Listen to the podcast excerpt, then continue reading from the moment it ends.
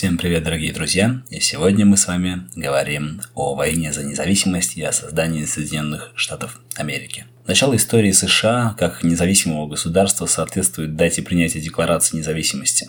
Впервые люди, вдохновленные идеями Лока и Монтескье, высказывали свои претензии к метрополии и требовали осуществления своих естественных прав. В 1774 году в Филадельфии собрался Первый континентальный конгресс.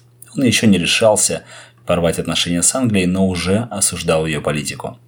Конгресс принял декларацию, в которой провозглашались естественные права человека на жизнь, свободу и собственность, и призвал население колоний к бойкоту английских товаров. Английское правительство не желало вести переговоры с этим сборищем шотландцев, ирландцев, бродяг и потомков каторжников. Со своей стороны колонисты стали создавать вооруженные отряды и запасаться оружием. Наконец, из Виргинии прозвучали долгожданные слова Томаса Джефферсона. «Неужели жизнь так дорога, а мир столь желанен, чтобы за них платить цепями и рабством?» Вооруженная борьба началась 19 апреля 1775 года.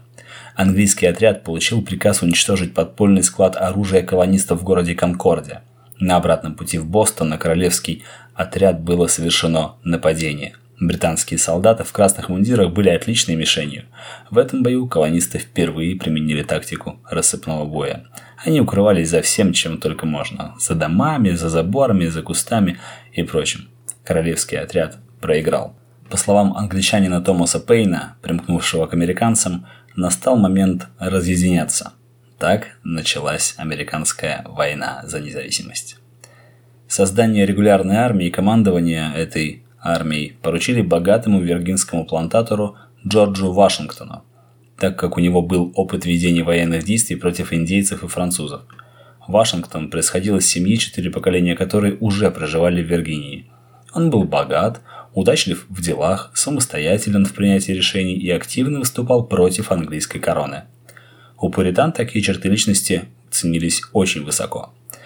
Характерно, что когда он стал главнокомандующим, он отказался от жалования на все годы войны, считая, что справедливым будет только возмещение ему непосредственных личных расходов. Мы уже отмечали, что к середине 18 века в колониях проживало около 3 миллионов человек, но отнюдь не все были охвачены патриотическим порывом. Фактически страна разделилась на два лагеря – патриотов и лоялистов. Патриоты – это сторонники независимости, на стороне колонистов был и самый известный американский просветитель Бенджамин Франклин. Однако аристократия, которая получила огромные земляные владения от королевской короны, духовенство англиканской церкви, многочисленные чиновники колониальной администрации и часть купцов, связанных с рынками Англии, конечно же, были против независимости этих колоний и стали лоялистами, то есть лояльными по отношению к английской короне. Они сражались вместе с англичанами и шпионами в тылу патриотов. Среди лоялистов были также некоторые сбежавшие с плантации чернокожие и часть индейцев. Объяснялось это тем, что английское правительство издало прокламацию, в которой обещало индейцам неприкосновенность их земель, а рабы же надеялись, конечно, получить свободу. 4 июля 1776 года в Филадельфии Конгресс принимает декларацию об отделении от Англии. Декларация провозглашает создание независимого государства Соединенных Штатов Америки – ее автором был Томас Джефферсон, который стал одним из виднейших деятелей войны за независимость. Для него разрыв с Англией является не просто достижением независимости. Он является средством создания государства на принципах народного верховенства и естественного равенства людей. Джефферсон разделяет учение Жан-Жака Руссо и в проект декларации вносит даже пункт об отмене рабства. Но на данный момент, по настоянию плантаторов, это предложение пришлось снять и отмена рабства произойдет много позже. В Декларации независимости провозглашался принцип народного суверенитета и право народа на свержение власти, которая нарушает его права. Декларация провозглашает равенство людей, такие неотчуждаемые права человека, как жизнь, свобода и стремление к счастью. Король Англии нарушает закон. Он посягает на личные права жителей колонии, на их собственность, на их право быть свободными и счастливыми. И таким образом, по мнению американцев, он сам дает повод порвать со своей прежней родиной. По всей стране текст декларации читали народу под гром пушечных салютов. Звонили церковные колокола. Именно 4 июля, день принятия декларации, ежегодно празднуется в США как День независимости, хотя до полной победы американцев в войне пройдет еще несколько лет. Военные действия разворачиваются главным образом на севере страны. Английская армия состоит в основном из наемников, настоящих профессионалов, но воюющих без особого энтузиазма. Армия колонистов испытывает огромные трудности. Солдаты были плохо обучены. Конечно же, не хватало оружия. Бывало, что на троих приходился всего один мушкет. Но американцы, уверенные в том, что их дело – это дело свободы, оружие добывали всеми способами. Патриоты даже расплавили свинцовую статую короля Англии. «Пусть англичане попробуют пули, выплавленные из их короля», – говорили они. При создании регулярной армии Вашингтон столкнулся с большими трудностями. Как когда-то Кромвель, он наводил дисциплину твердой рукой. Однажды по его приказу была сооружена виселица 12 метров в высоту. Ее видели отовсюду. Вашингтон написал на ней, если необходимо будет поддержать порядок, я повешу на ней 2-3 человека для примера другим. За дезертирство из армии иногда вешали.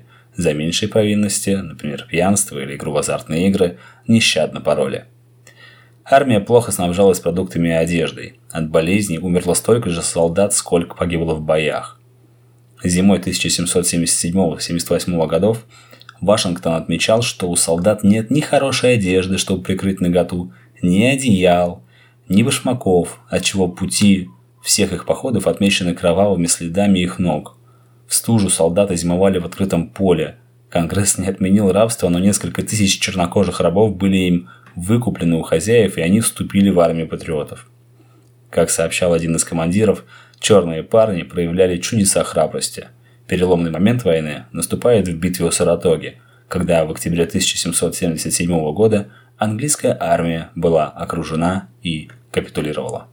Уже в ходе войны правительство конфисковало крупные земельные владения лоялистов и пустило их в продажу небольшими участками объявила незаконными запрет поселений за Олеганскими горами, а собрание штатов признали все произведенные там прежде захваты. Мелкие держатели земли перестали выплачивать деньги за аренду. Джефферсон предлагает бесплатно наделять каждого неимущего участком из фонда западных земель. Во время войны за независимость Соединенные Штаты получили поддержку со стороны Франции, которая, конечно же, исторически является главным соперником Англии, Франклину, дипломатическому представителю США во Франции, удается убедить французское правительство объявить войну Англии и послать в Америку войска. Стремясь ослабить Англию, в войну против нее вступают также Испания и Голландия. Ну и, конечно же, дружескую позицию по отношению к новой стране, которая пытается бороться за независимость от Англии, занимает и Россия, которая была заинтересована в ослаблении Англии, владычицы морей.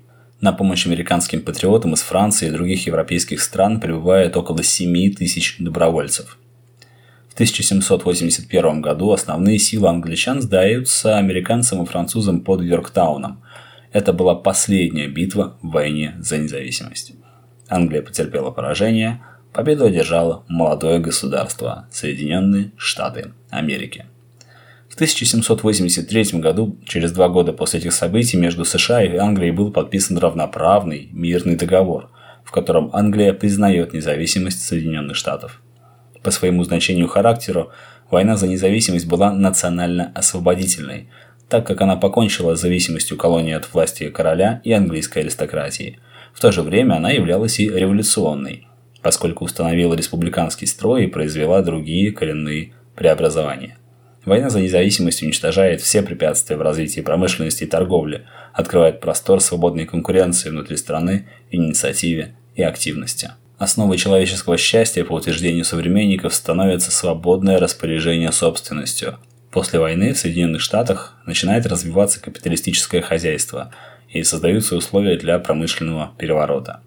Американцы стали первой нацией, которые стремились строить свое государство в соответствии с принципами просвещения.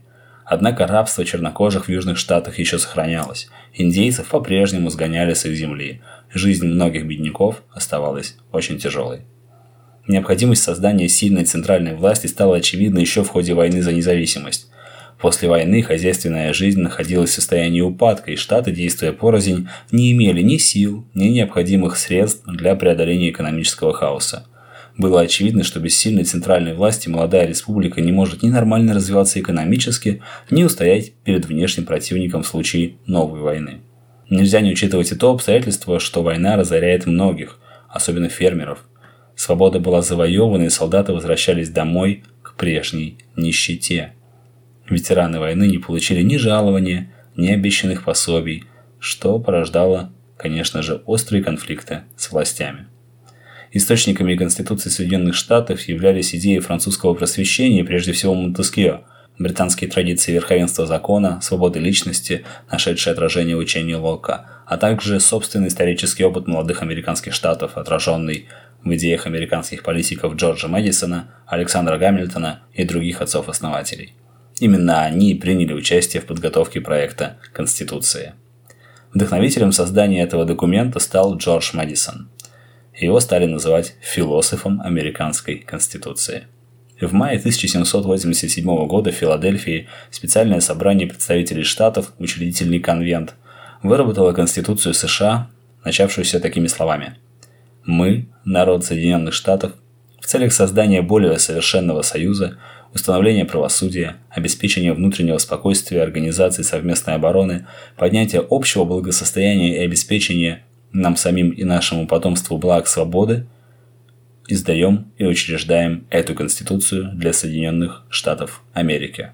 Конституция закрепляла республиканский строй и превращала США в федерацию. Члены Союза штаты сохранили за собой многие права, но вопросы, касающиеся всего государства, передавались центральному правительству. Федеральное правительство решало вопросы финансов, составления общих законов, контроля за их исполнением, внешней политики и обороны – Конституция предусматривала разделение судебной, законодательной и исполнительной властей.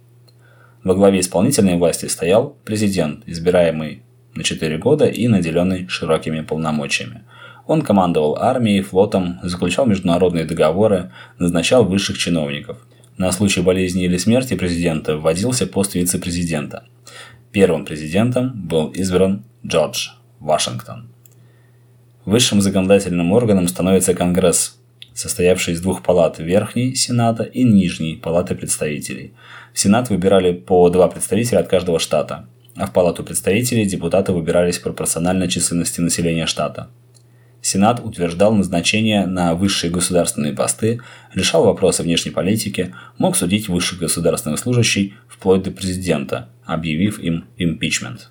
Нижняя палата обсуждала законопроекты, утверждала бюджет и устанавливала налоги – ее решения должны были согласовываться с Сенатом, который имел больше прав контроля. Конгресс получил право устанавливать налоги, чеканить монету, вводить пошлины и регулировать торговлю, а также набирать армию. Высшая судебная власть передавалась Верховному суду, который состоял из пожизненно назначаемых президентом юристов. В его задачу входило наблюдение за тем, чтобы законы соответствовали Конституции. Верховный суд не зависел от законодательной и исполнительной властей. Правом голоса в стране пользовались белые мужчины, которые достигли 21 года, и также, конечно же, имелся и имущественный ценз. Ни женщины, ни свободные видники, ни чернокожие на тот момент права голоса все еще не имели. В ходе утверждения штатами принятой Конституции был поднят вопрос о дополнении ее текста положениями о гражданских правах. Американцы считали, что их личные интересы должны быть неприкосновенны, и государство не должно в них вмешиваться – из этого исходил Джордж Мэдисон, внесший решающий вклад в подготовку поправок Конституции, которые стали известными как «Биль о правах». Биль предоставлял гражданам свободу слова, собраний и выбора религии, неприкосновенность личности и жилища. Конституция действует в США по сегодняшний день. Увеличилось только количество поправок. Так в США установилась демократическая президентская республика, в которой должны были действовать политические свободы и законность вы видите, что, конечно, не все было сделано идеально. Но не будем забывать, что в большинстве европейских стран в то время господствовал абсолютизм. Так что Конституция США стала первым документом своего времени, в основу которого были положены достижения передовой общественной мысли о прирожденных правах человека и о разделении властей. А сейчас я предлагаю вам послушать отрывок из Декларации независимости США от 4 июля 1776 года. Мы считаем очевидными следующие истины. Все люди сотворены равными, и все они одарены своим Создателем некоторыми неотчуждаемыми правами, к числу которых принадлежат жизнь, свобода и стремление к счастью. Для обеспечения этих прав учреждены среди людей правительства, заимствующие свою справедливую власть из согласия управляемых. Если же данная форма правительства становится гибельной для этой цели, то народ имеет право изменить или уничтожить ее и учредить новое правительство, основанное на таких принципах и с такой организацией власти, какие, по мнению этого народа, всего более могут способствовать его безопасности и счастью. Конечно, осторожность советует не менять правительств, существующих с давних пор, из-за маловажных и временных причин. И мы действительно видим на деле, что люди скорее готовы терпеть зло до последней возможности, чем восстановить свои права, отменить правительственные формы, к которым они привыкли. Но когда длинный ряд злоупотреблений и узурпаций, неизменно преследующих одну и ту же цель, обнаруживает намерение предать народ во власть неограниченного деспотизма, то он не только имеет право, но и обязан свергнуть такое правительство и на будущее время верить свою безопасность другой охране.